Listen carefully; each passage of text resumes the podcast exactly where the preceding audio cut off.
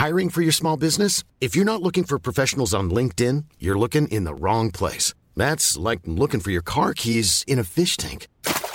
LinkedIn helps you hire professionals you can't find anywhere else, even those who aren't actively searching for a new job but might be open to the perfect role. In a given month, over 70% of LinkedIn users don't even visit other leading job sites. So start looking in the right place. With LinkedIn, you can hire professionals like a professional. Post your free job on linkedin.com slash people today. Porque el mundo actual no se entendería sin la economía y los negocios. Acompaña a Mario Maldonado, el columnista de negocios más joven y objetivo del periodismo financiero, en su programa Bitácora de Negocios.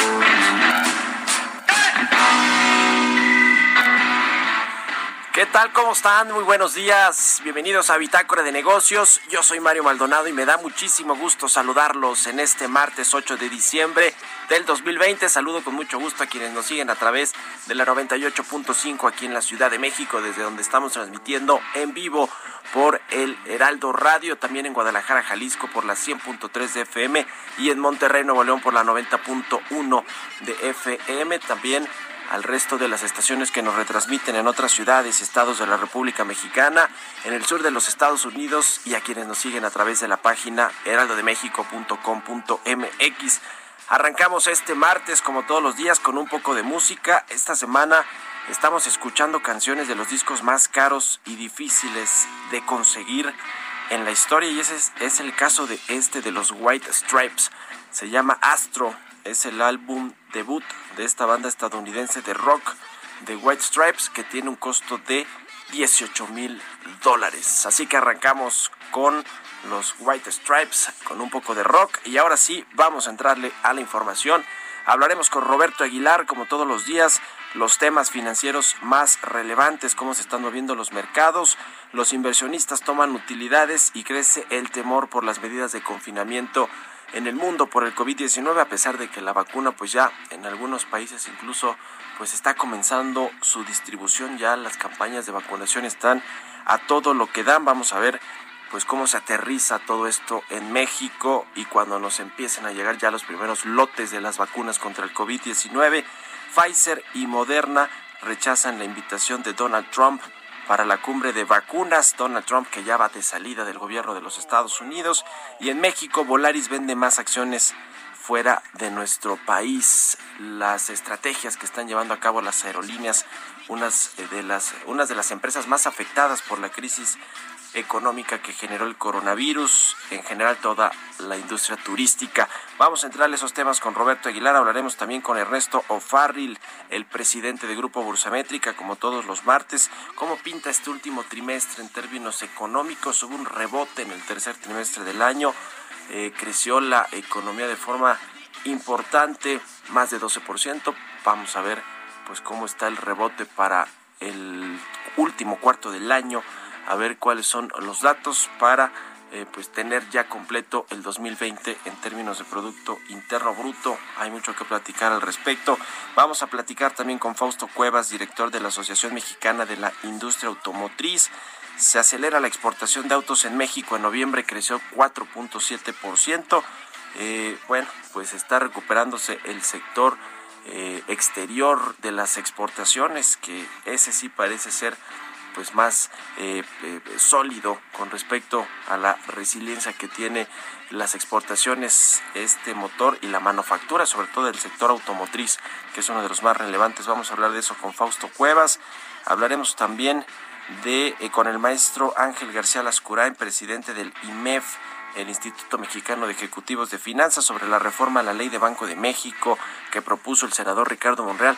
Todo mundo dice que pone en riesgo al Banco Central pone en riesgo a la institución, una de las instituciones más importantes que tenemos. Vamos a platicar de esto y también con la diputada de Morena, Aleida Álvarez, sobre esta eh, ley para combatir eh, Aleida vez diputada de Morena, para eh, vamos a platicar sobre esta ley antidiego para combatir la evasión de impuestos. Vamos a platicarle también todo lo referente al tema del outsourcing, que parece que sí se va a votar o se va a definir hasta febrero del próximo año. Todos estos temas vamos a platicar hoy aquí en Bitácora de Negocios, así que quédense con nosotros. Son las seis con siete minutos de la mañana. Vámonos con el resumen de las noticias más importantes para arrancar este martes con Jesús Espinosa.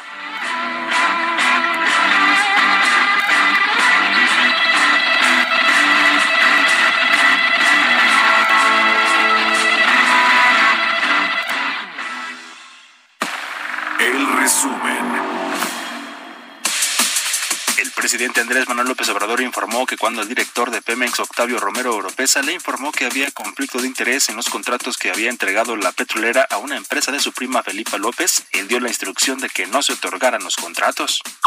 Mi prima tiene una empresa, venía contratando con Pemex de tiempo atrás, se reúne, se asocia con otras empresas, ya no aparece ella como la eh, responsable participan en otras licitaciones y se le entrega el contrato a varias empresas, entre esas empresas la de mi prima.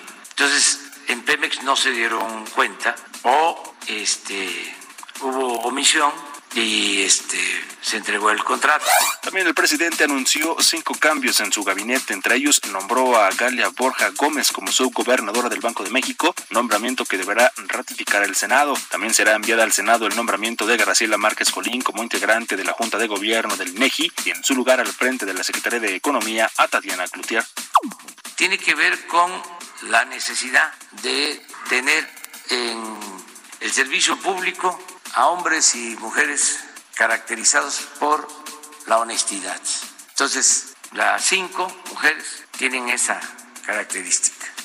En el caso de Tatiana es una mujer eh, con principios, con integridad, honesta y va a ayudarnos para que se siga eh, promoviendo la actividad económica en el país. Jaime Serra Puche, presidente del Consejo de Administración de BBVA México, dijo que a pesar de que nuestro país enfrentó el golpe del COVID-19 con una estructura macroeconómica sólida, rumbo hacia la recuperación enfrenta una crisis de confianza. El Banco de México anunció que celebrarán dos operaciones de financiamiento en dólares con los recursos provenientes de la línea swap con la Reserva Federal de Estados Unidos, la cual es hasta por 60 mil millones de dólares. El 9 y 14 de diciembre, el organismo central ofrecerá 1.500 millones de dólares en cada subasta, con un plazo de vencimiento de 84 días para cada caso. Bitácora de negocios en El Heraldo Radio. El editorial.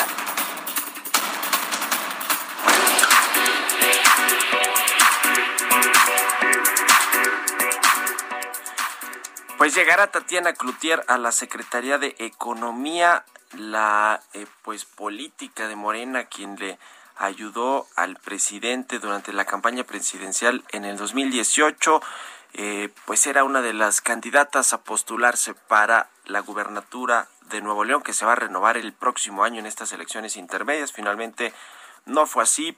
Va a ser otra mujer, Clara Luz, quien abanderará la coalición que encabeza Morena ya en Nuevo León y decide el presidente López Obrador mandar a Tatiana Cloutier a la Secretaría de Economía en sustitución de Graciela Márquez. ¿Quién es Tatiana Cloutier? Bueno, pues ya le decía, eh, es más bien no, no necesariamente una empresaria, está enfocado en los temas políticos, estudió letras inglesas o literatura inglesa y después una administración, eh, una maestría en administración pública.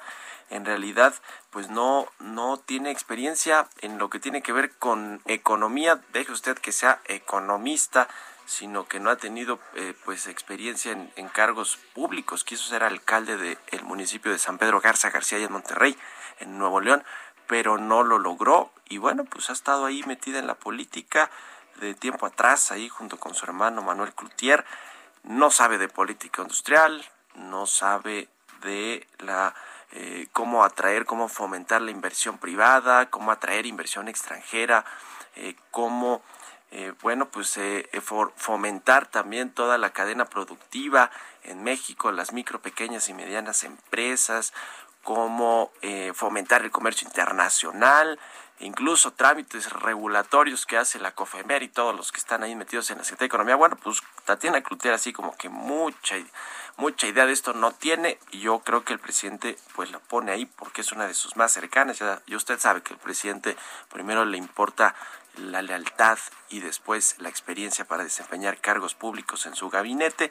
A mí me da la impresión incluso que pues busca hacer este enlace con empresarios sobre todo de Nuevo León, del grupo de los 10, del grupo Monterrey, para que uno, por un lado, su candidata de Morena, pues tenga éxito allá, porque allá quienes ponen a los gobernadores son los empresarios en buena medida incluido el Bronco, que bueno, pues le fue muy mal y decepcionó a los empresarios. Y por el otro lado, yo creo que va a buscar que haga un poquito o algo las veces de Poncho Romo, quien, a quien lo despacharon la semana pasada de la oficina de la presidencia, era el enlace con los empresarios, no era regiomontano, tampoco Tantiana regiomontana, es de Culiacán, Sinaloa, Poncho Romo nació en la Ciudad de México, pero los dos avecindados allá en Monterrey, con influencia, con relaciones, con contactos, yo no creo que le va a alcanzar a Tatiana Cloutier ni al presidente que haga las veces de Poncho Romo de enlace con los empresarios, pero bueno, quizá le sirve para ganar la elección y eso es la elección en Monterrey, eso es lo que le preocupa al presidente. Así las cosas, una posición técnica pues la convierte en una política business as usual, dirían los gringos, los estadounidenses, con lo que hace el presidente del observador con los cargos públicos. 6 con 13, vámonos con los mercados. Economía y mercados. Roberto Aguilar ya está en la cabina de El Heraldo Radio. Robert, ¿cómo estás? Buenos días. ¿Qué tal, Mario? Muy buenos días. Me da mucho gusto saludarte a ti y a todos nuestros amigos. Pero, ¿qué te parece esta también esta pareja explosiva que podría resultar con estos anuncios de ayer? Gerardo Esquivel y Graciela Márquez. Uno controla la inflación y la otra la, la, mediría, mediría este indicador. Bueno, vaya situación que también se está dando ahí con estos reacomodos del gabinete. Pero bueno, fíjate que un hombre saltó justamente a los reflectores de todo el mundo. Margaret Keenan, de 90 años, es la primera persona en el mundo en recibir la vacuna de Pfizer fuera del ensayo.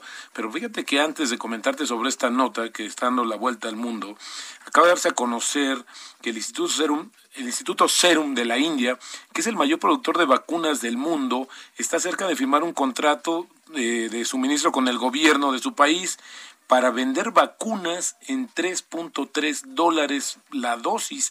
Esto es interesante, Mario, porque originalmente esta vacuna que justamente es la que podrían, ya pidió eh, justamente la autorización en la India de la vacuna de AstraZeneca, originalmente estaba en un precio de 14 dólares, así es que, bueno, pues importante también esto que se sucede, porque como sabemos, la vacuna que ya está justamente aplicándose, pues tiene un costo mucho más alto. Y también, vaya que no, no este, paran las notas justamente sobre el tema del coronavirus, pero fíjate lo que preocupa es que se, informó también que el zoológico de Barcelona dio positivo o informó que dieron positivo cuatro leones de este zoológico. Ya ves que había, al principio se había dado justamente esta situación de qué tan probable podría ser que eh, transmitiera ese virus a través de los animales. Bueno, pues esto nuevamente vuelve a ser un tema muy importante. Hay que recordar que en Gran Bretaña, donde se está aplicando y se estrenó justamente hoy el tema de la vacuna, se espera que alrededor de 800 mil dosis estén disponibles en la primera semana para los que van a tener prioridad los mayores de 80 años, los trabajadores sanitarios y el personal de residencia justamente de personas de la tercera edad, que yo creo que esto va a ser el común denominador del resto de los países. Había que comentar también que la Organización Mundial de la Salud dijo que solo las medidas públicas y no las vacunas pueden impedir la propagación del coronavirus en momentos en que las primeras vacunas, como te comentaba, son administradas en el Reino Unido y los mercados financieros toman un respiro y aprovechan la falta de acuerdo para avanzar en el Brexit, que ya está contrarreloj y amenaza con dañar un intercambio comercial superior a los mil millones de dólares entre Reino Unido y Europa. Bueno, ahora hay temas hasta incluso de la pesca, ¿no? De, cómo delimitar las fronteras justamente para la actividad pesquera entre el Reino Unido y Europa y el avance de los contagios que provocará el regreso de más restricciones de movilidad social y el cierre de negocios. Ya hay cerca de 67 millones de casos Mario, en todo el mundo y 1.6 millones de decesos. Otro elemento fueron las advertencias del gobierno de China que tomaría firmes contramedidas después de que Estados Unidos impusiera sanciones a dirigentes chinos por la represión en Hong Kong. Y hablando de Asia, justamente el gobierno de Japón aprobó un nuevo paquete de estímulos económicos por 700 mil millones de dólares. Esto para ayudar a aliviar el impacto de la pandemia. El paquete incluye partidas para extender los programas de apoyo de subvención turística y de comidas en restaurantes para estimular el consumo, así como un programa de ayudas a empresas para tratar de mantener el empleo e incentivos a la sustentabilidad con vistas a lograr el, el objetivo de disminuir las emisiones de CO2 para el 2050. Y bueno, es importante decir que este plan llega después de que Japón registró un número récord de nuevos casos diarios, hospitalizados graves y decesos en las últimas dos semanas. También el tema del coronavirus, pues fíjate que siempre no, las farmacéuticas Pfizer y Moderna, que son las que tienen las vacunas más avanzadas, rechazaron la invitación del presidente de Estados Unidos, Donald Trump, de asistir hoy a una cumbre de vacunas en la Casa Blanca. La reunión pues se realizará antes de que la Administración de Medicamentos y Alimentos de Estados Unidos, la FDA, revise las candidatas a vacunar eh, justamente de Moderna y Pfizer. En la cita participará Trump, el vicepresidente Mike Pence y también ejecutivos del sector privado. Y hay que recordar que justamente el jueves es cuando se va a dar a conocer o se reúne justamente la FDA y potencialmente va a autorizar algunas de estas dos vacunas. Otra noticia muy importante, Mario, es que fíjate que Australia completó hoy sus planes para hacer que Facebook y Google paguen a los medios de comunicación australianos por el contenido de las noticias, convirtiéndose así en el primer país que toma esta decisión con el objetivo de proteger el periodismo independiente en virtud de las leyes que irán eh, al Parlamento esta semana, que se han encontrado justamente con el rechazo frontal de los gigantes de Internet. Las grandes empresas de tecnología deben negociar con los editores y emisoras locales cuánto pagan por el contenido que aparece en sus plataformas, según el ministro de Hacienda de Australia. Así es que si no pueden llegar a un acuerdo, también advirtieron que justamente habrá un árbitro nombrado por el gobierno quien va a decidir cuánto van a tener que pagar estas empresas a los medios australianos. El miércoles se da a conocer el dato de la inflación, Mario, correspondiente a noviembre, y de acuerdo con un sondeo de la agencia Reuters, pues la inflación se habría desacelerado para ubicarse por debajo de la meta oficial del Banco Central. De hecho, ya había, lo había hecho en la quincena anterior, pero esto debido a menores presiones en los precios de frutas y verduras y a la campaña justamente del buen fin. Así es que estaríamos esperando, Mario, una tasa anual de 3.42% en noviembre comparada con el 4.09 que se reportó en octubre y ayer la aerolínea de bajo costo Volaris realizó una oferta pública primaria de 120 millones de certificados de participación ordinario en forma de ADS en Estados Unidos. Y bueno, pues también lo que es diferente, ¿no? El modelo de negocios de esta compañía que ha recogido más dinero justamente de los inversionistas extranjeros. Y ayer solo por el anuncio las acciones de esta compañía subieron más de 5% y el tipo de cambio, Mario, pues todavía seguimos por debajo de los 20 pesos. En estos momentos está cotizando en 19.87, pero fíjate que más temprano, por ahí de las 3 de la mañana, marcó el 19.80 y bueno, pues con esto tenemos que la depreciación acumulada en el año pues es de 5%. Como decíamos ayer, esto ya le empieza a preocupar seguramente al gobierno federal. Pues así las cosas, mi querido Robert, y lo que ya está preocupando es este asunto del Banco de México, ¿no? Y la, y la ley Monreal, lo que quiere cambiar en, la ley orgánica del Banco Central, así que pues vamos a ver qué sucede. Yo he, ya he escuchado muchas alarmas prendidas sobre este tema y vamos a ver qué pasa ahí con los dólares, con el flujo de dólares en efectivo. Pero bueno, lo platicamos mañana. ¿te por, supuesto, Robert? por supuesto, Gracias, Robert. Muy buenos días. Roberto Aguilar, síganlo en Twitter, Roberto AH6 con 20. Radar Económico. Ya está en la línea telefónica, como todos los martes, Ernesto el presidente del Grupo Bursamétrica, nos va a platicar sobre cómo va a cerrar el año, este último trimestre. ¿Cómo estás, mi querido Ernesto? Buenos días, adelante.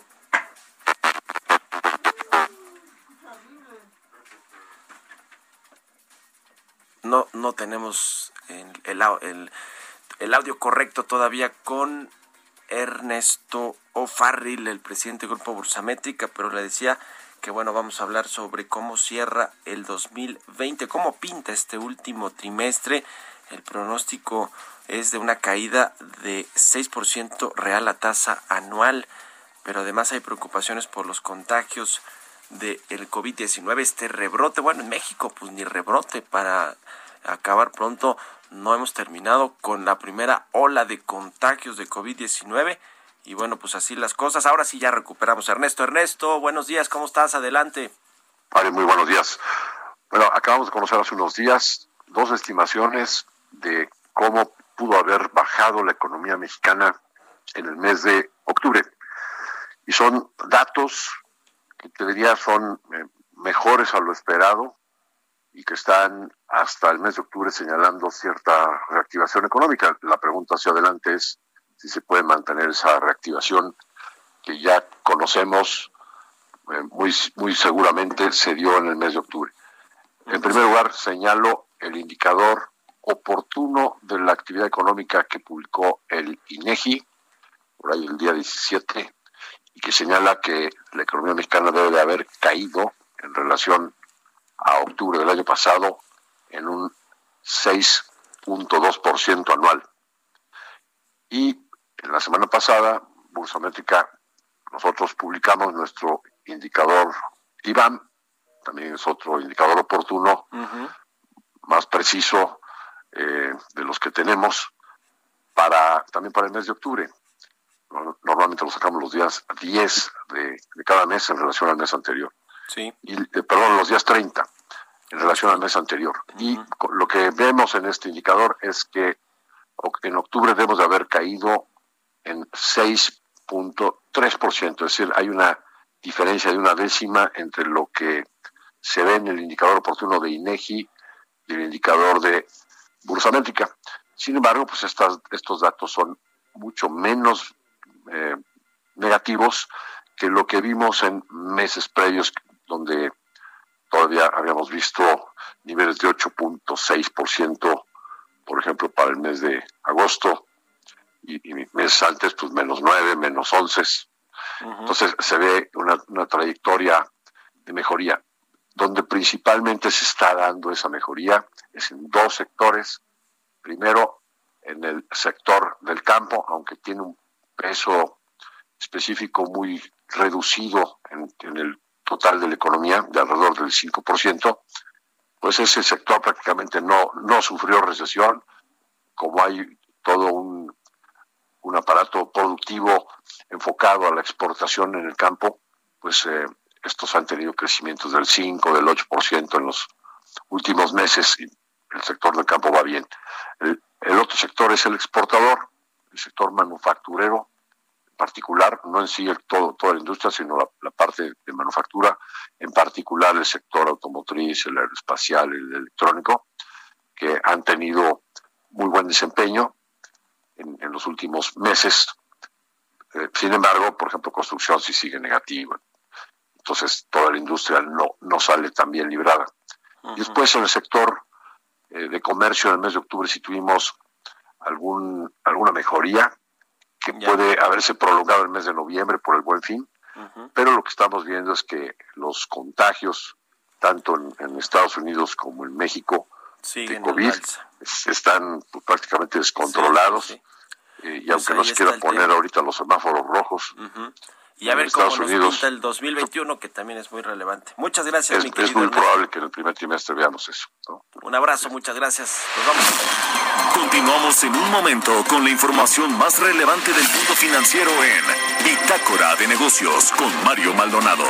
Regresamos. Heraldo Radio, la HCL se comparte, se ve y ahora también se escucha. Heraldo Radio. La HCL se comparte, se ve y ahora también se escucha. Estamos de vuelta en Bitácora de Negocios con Mario Maldonado. Entrevista.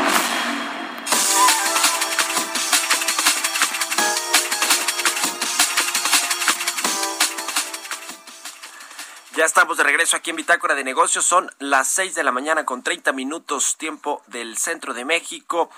Le decía al inicio del programa que en noviembre de este año las exportaciones de automóviles desde México tuvieron un incremento de 4.7% en comparación con el mismo mes del año pasado. Eh, yo le decía que el sector de exportación de México es el quizá el que está reflejando un poco más rápido la recuperación económica o el rebote de la economía y, y como pues nos está jalando el exterior que también se está recuperando el caso de los Estados Unidos. Pero para platicar de todos estos detalles, saludo con mucho gusto en la línea telefónica Fausto Cuevas, director de la Asociación Mexicana de la Industria Automotriz. Fausto, muy buenos días.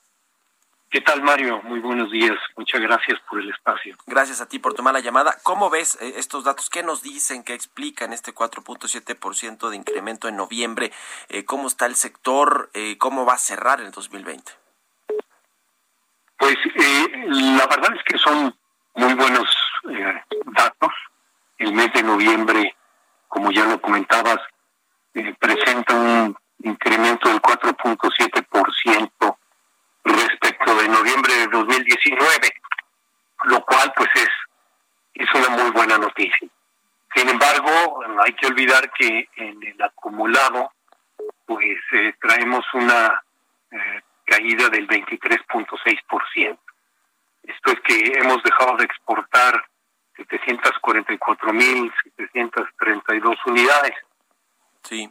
Eh, no obstante, nosotros eh, al inicio de este segundo semestre, por ahí del mes de junio y julio, eh, considerábamos que eh, podría haber una disminución de producción y exportaciones de alrededor del 30%. Sin embargo, pues afortunadamente nos equivocamos. Y la expectativa es que esta reducción sea pues de un 23% aproximadamente al cierre de este ejercicio. Pues así, así está el tema. Eh, a ver, Estados Unidos tiene todo que ver con la demanda de Estados Unidos de automóviles allá. La recuperación parece que va a ser un poquito más rápida, aunque hay ya de nueva cuenta cierres en muchos estados de actividades, eh, pues del cierre de las actividades, del confinamiento, el regreso al confinamiento, a los semáforos rojos como los tenemos aquí en México por el, rebrote del, del COVID-19, ¿ustedes esperan que haya una, una demanda eh, constante de automóviles y de recuperación, eh, un crecimiento nueva cuenta para el próximo año? ¿Cómo se ve, cómo, se ve en, en, general el cierre de 2020 y el 2021, el primer trimestre? ¿Cómo va a arrancar el año en términos de exportaciones? ¿Cuáles son las expectativas? Pues eh, en realidad sí, hay también una disminución de las ventas en Estados Unidos. En el mes de noviembre se vendió un 15.4% menos que en noviembre de 2019. Eh, y en lo que va del año, en el acumulado enero-noviembre, pues las ventas han caído 16.8%. Sin embargo, aquí lo que habría que destacar es que en el caso de nuestras exportaciones a Estados Unidos, en el mes de noviembre, pues crecieron 1.1%. Es decir, enviamos 233.374 vehículos a Estados Unidos. Esto eh, es eh, 1.1% por arriba de lo que enviamos en noviembre del año pasado. Y de esta forma, pues el, el acumulado de nuestras exportaciones a Estados Unidos tiene una disminución del 22%. Sin embargo, lo, lo relevante aquí es que eh, la participación de nuestras unidades en la venta total de Estados Unidos de vehículos nuevos sigue siendo pues, relevante. Representan el 15% del total de las ventas. Entonces, eh, esto es lo que hay que destacar y eh, creo que esta tendencia pues va a permanecer lo que resta este año y principios del próximo. La recuperación del mercado de Estados Unidos no se va a dar eh, el año próximo tal cual, pero sí eh, va a continuar con una tendencia positiva, lo cual para nosotros es buena noticia, dado que eh, pues nos está ayudando. Por otra parte, yo diría que no solo es el caso de Estados Unidos, también eh, en el mes de noviembre, pues enviamos a Canadá 146.603 unidades. Sí. Representaron el 6.1% de nuestras exportaciones. Y muy cerca de este segundo lugar estuvo el caso de Alemania, donde enviamos 140.410 unidades y representaron el 5.8 del total de las exportaciones. Es decir, no solo es el caso de Estados Unidos, también algunos otros destinos de nuestras exportaciones, pues tienen un comportamiento positivo, afortunadamente. qué bueno. Y por ahí leía una nota que en términos de autopartes, México, pues ahí sí está afianzando su liderazgo, ¿no? En los Estados Unidos ha aumentado más de 10 puntos porcentuales la participación que tiene nuestro país en Estados Unidos en términos de exportación de, autopartes. ¿Tienen, tienen estos, estos datos también ustedes? No los tengo exactamente, pero sí efectivamente eh, el caso de autopartes, pues es un caso al igual que el nuestro, en donde la cadena automotriz pues ha tenido muy buenos resultados. Y sí, efectivamente, somos eh, pues uno de los eh, principales proveedores de eh, partes y componentes automotrices para Estados Unidos. Y si no mal recuerdo, creo que somos el, el principal. Sí, sí, sí, sí, tiene una participación de mercado de casi 40% las autopartes mexicanas. Estos datos son de enero a octubre. Pues está muy interesante. Ojalá que siga sólido, sólida la recuperación de las exportaciones mexicanas, sobre todo pues de la industria más importante o de las más importantes en términos de exportación de, de, artículos, de, productos, pues que son los, los autos y las autopartes hacia Estados Unidos, hacia Canadá y hacia otras partes del mundo. Y ya estaremos viendo pues qué sucede con esta industria que genera tantos empleos y tanta actividad económica en México. Te agradezco mucho estos minutos, Fausto Cuevas, director de la Asociación Mexicana de la Industria Automotriz. Gracias y muy buenos días. Muchas gracias, Mario. buenos días. Muy buenos días. Son las seis con treinta y ocho minutos. Vamos a otra cosa.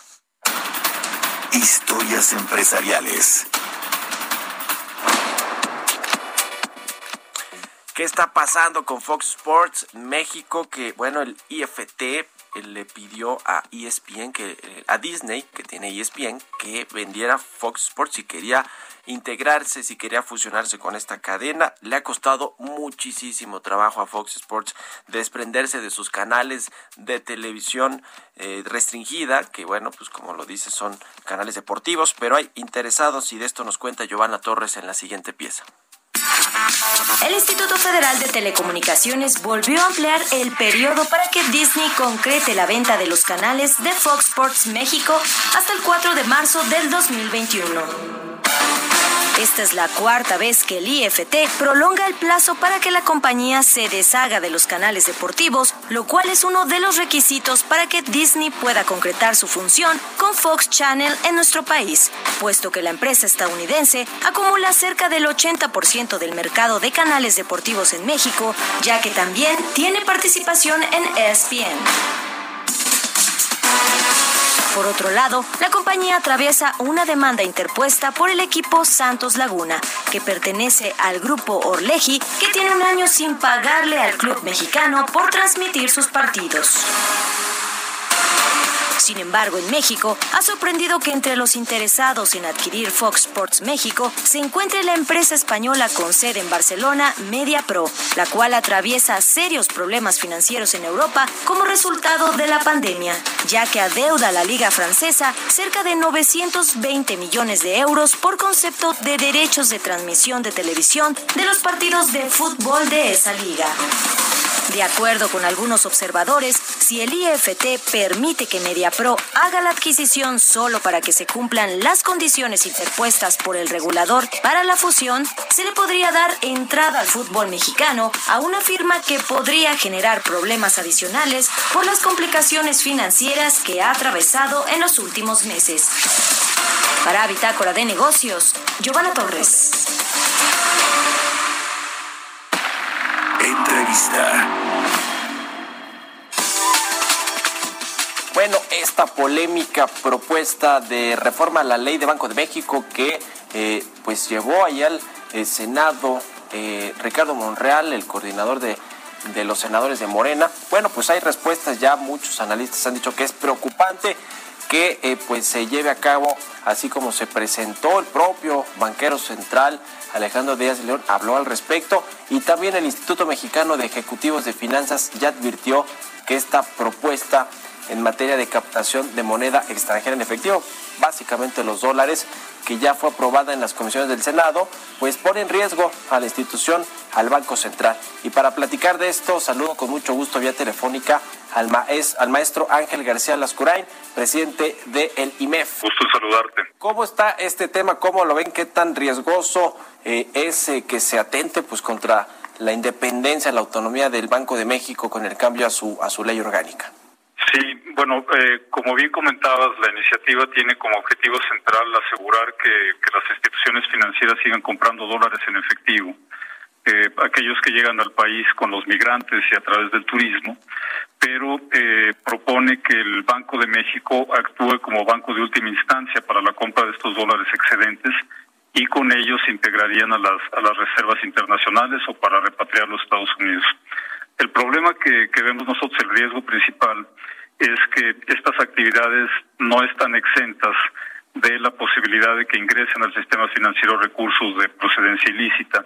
Y si ellos se integran a las, a las operaciones eh, del Banco Central y se integran las reservas, bueno, pues el Banco de México podría estar sujeto a, a sanciones internacionales y otras medidas que limitarían su propia operación eh, podrían limitar el acceso a las reservas internacionales y de manera más importante que se ponga en, en duda, se cuestione, pues el gran prestigio institucional que, que ya tiene el Banco de México, que que como tú bien sabes, pues es un pilar institucional de, la economía mexicana. Como está planteada la propuesta, Ángel, ¿hay forma de que pase? Digo, ya está ahí en comisiones y, se aprobó en comisiones, pero eh, hay, ¿hay forma de que se le cambie algunas cosas para evitar que el Banco de México pues incurra en este posible eh, o potencial riesgo de que se considere que alguna de las operaciones que hace las hace con dinero de producto lavado de dinero o de plano no pasa porque ese es el enfoque principal? Mira, eh, nosotros eh, en el IMED reconocemos la necesidad de, apoyar a las familias y a las actividades productivas que sean legítimas que reciban estos recursos, pero hemos exhortado respetuosamente al Senado de la República a que se busquen caminos alternativos de apoyo a, estas familias y a las empresas vinculadas con, las operaciones en moneda extranjera, pero que sea sin poner el riesgo, lo, como decía, la operación del Banco Central y la disponibilidad de del acceso a las, a las reservas y a los activos internacionales del país. Eh, nosotros más que una modificación sobre la iniciativa, pensamos que, que el fondo de la misma eh, no es adecuado, deberían buscarse caminos alternativos, pues a través del, del propio servicio de, de los bancos comerciales que ya tienen eh, medidas eh, pues operativas de control implementadas, eh, eh, tienen convenios de corresponsalía para operar los flujos de efectivo internacionales y bueno, otras medidas diferentes. Pues ahí está el tema con Ricardo Monreal. el, el, asunto, otro de los, de los temas que yo creo que más bien parece pretexto es que pues están llegando muchísimos flujos de remesas de los paisanos, algunos las traen eh, eh, digamos, traen los recursos en efectivo y a veces en los tipos de cambio ahí se pierde dinero, o, también el problema de los bancos que no logran repatriar este, este eh, dinero que tienen en dólares ¿no? a, sus, a sus unidades en el extranjero y entonces la propuesta es que se le, se le vayan, se queden en el Banco de México. En el tema de las operaciones que se hacen en México con la divisa extranjera, en casas de cambio y, demás. Eso, eso hay forma de, digamos, de eh, desregular un poquito sin incurrir en, asuntos de, lavado de dinero. ¿Sí hay forma de plantear por ese lado, por esa vía, algún, alguna propuesta? Nosotros eh, vemos en los datos, en las estadísticas, que realmente la proporción de, recursos que, que vienen de los migrantes en efectivo es, es, es muy poco, es eh, alrededor del 1 o 2% de, de los montos totales. Eh, casi la totalidad de estos eh, ingresos de recursos se hacen por vía electrónica, con lo cual ya están insertados en el sistema financiero. El manejo en efectivo es realmente mínimo, por lo cual el impacto benéfico que, que busca la iniciativa pues es realmente limitado y, y no vale la pena no correr el riesgo sobre la credibilidad de la operación del Banco Central para una proporción tan pequeña de los recursos totales. Deben buscarse alternativas, por supuesto, de apoyar a los migrantes, apoyar a las familias, pero que no generen ese nivel de riesgo. Bueno, pues ahí está la propuesta del senador Ricardo Monreal, que ha prendido todas las alertas entre el sector privado, los analistas, el propio Banco de México. Eh, por último, Ángel, además del tema de, fondo, que es este, este asunto del manejo de efectivo en dólares y el, eh, el potencial lavado de dinero que, que, podría generarse con una desregulación o la permisión eh, del flujo en efectivo, el asunto propiamente de la autonomía e independencia del Banco de México ya eh, de suyo que el, gobierno o, el, Poder Legislativo quiera meter las manos a la ley orgánica, ¿ya de suyo lo ves como un riesgo? Sí, por supuesto, porque es imponerle al Banco Central una forma de operar, es, es atentar con, contra la autonomía del Banco de México y realmente la, autonomía misma es una institución, es un pilar de la credibilidad de la economía de México en general. Eh, nos parece que, que, la iniciativa, más allá del fondo de la misma y cómo vaya a avanzar, el hecho de buscar desde el legislativo imponerle una forma de operar al Banco Central, por supuesto que atenta contra su autonomía. Pues ahí está el tema, ya veremos qué sucede en el Congreso, pues casi todo el mundo esperaría que no pasara, pero aquí en el gobierno de la 4T pasan muchas cosas. Te agradezco mucho, Ángel García Lascurain, presidente del IMEF, que nos hayas tomado la llamada. Con mucho gusto, Mario. Hasta luego. Bitácora de negocios.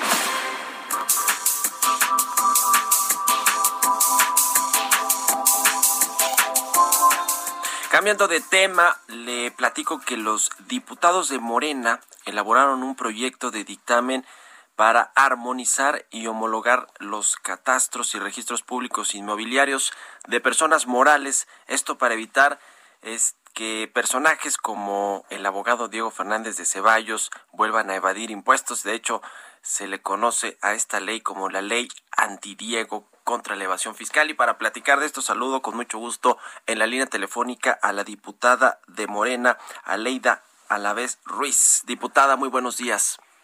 Hola, ¿qué tal? Muy buenos días, a tus órdenes.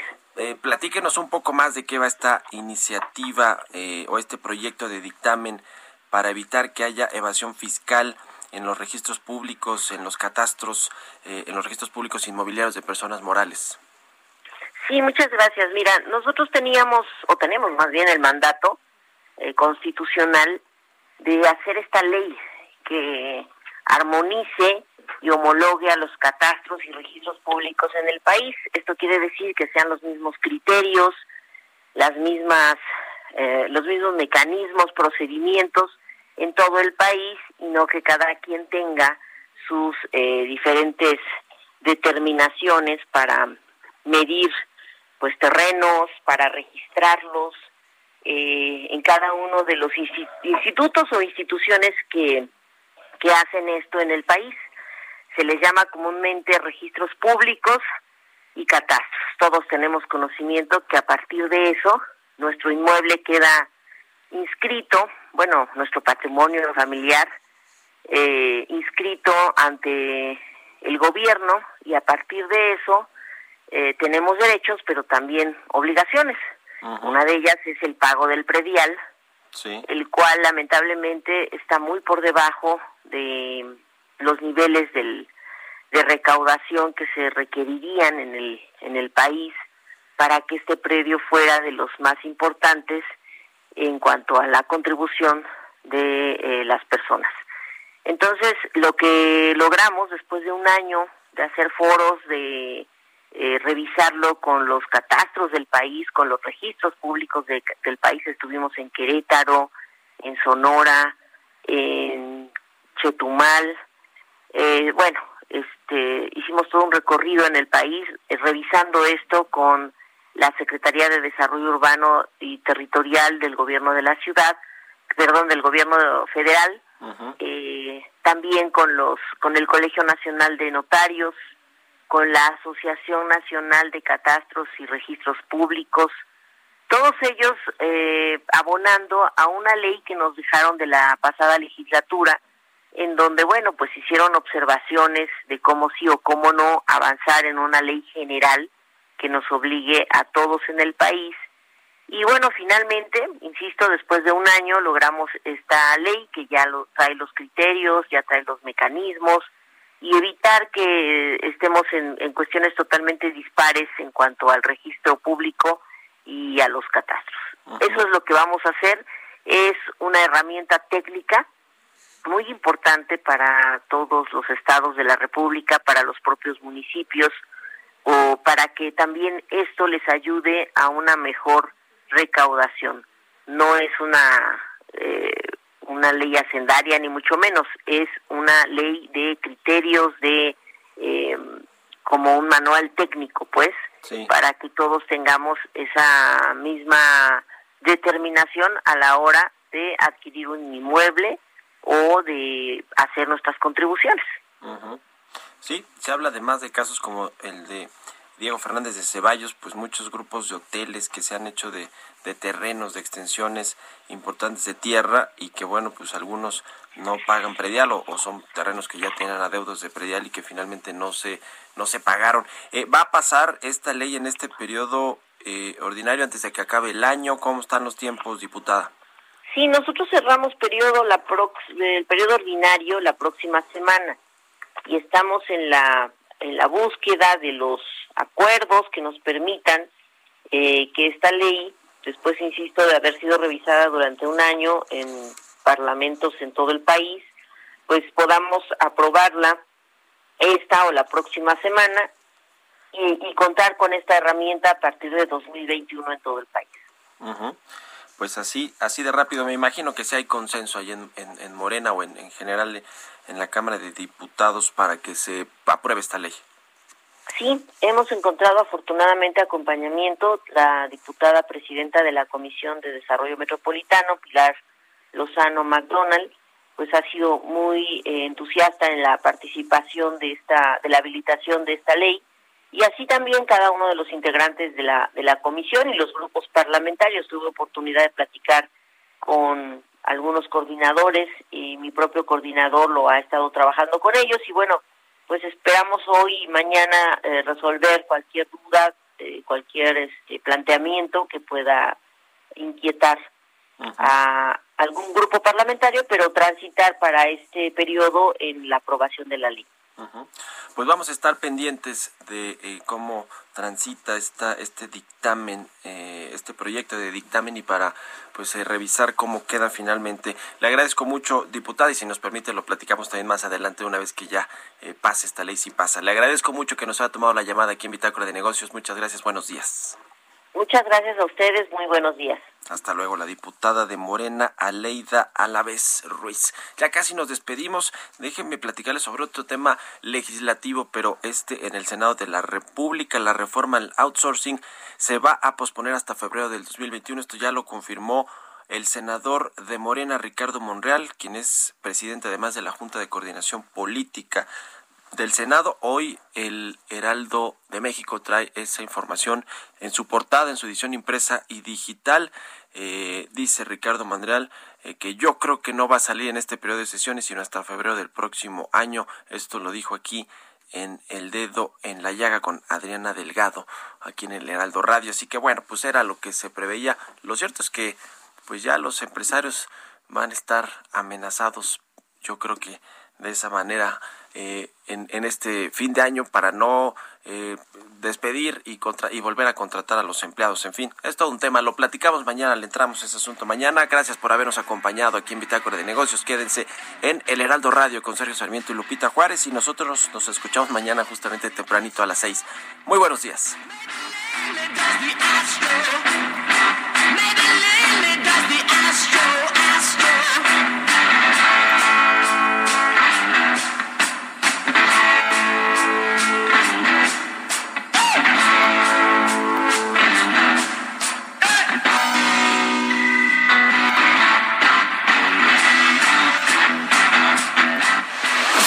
Fue Bitácora de Negocios con Mario Maldonado, donde la H suena y ahora también se escucha una estación de Heraldo Media Group. Even when we're on a budget, we still deserve nice things. Quince is a place to scoop up stunning high-end goods for 50 to 80% less than similar brands. They have buttery soft cashmere sweaters starting at $50, luxurious Italian leather bags, and so much more. Plus, Quince only works with factories that use safe, ethical, and responsible manufacturing. Get the high-end goods you'll love without the high price tag with Quince. Go to quince.com/style for free shipping and 365-day returns.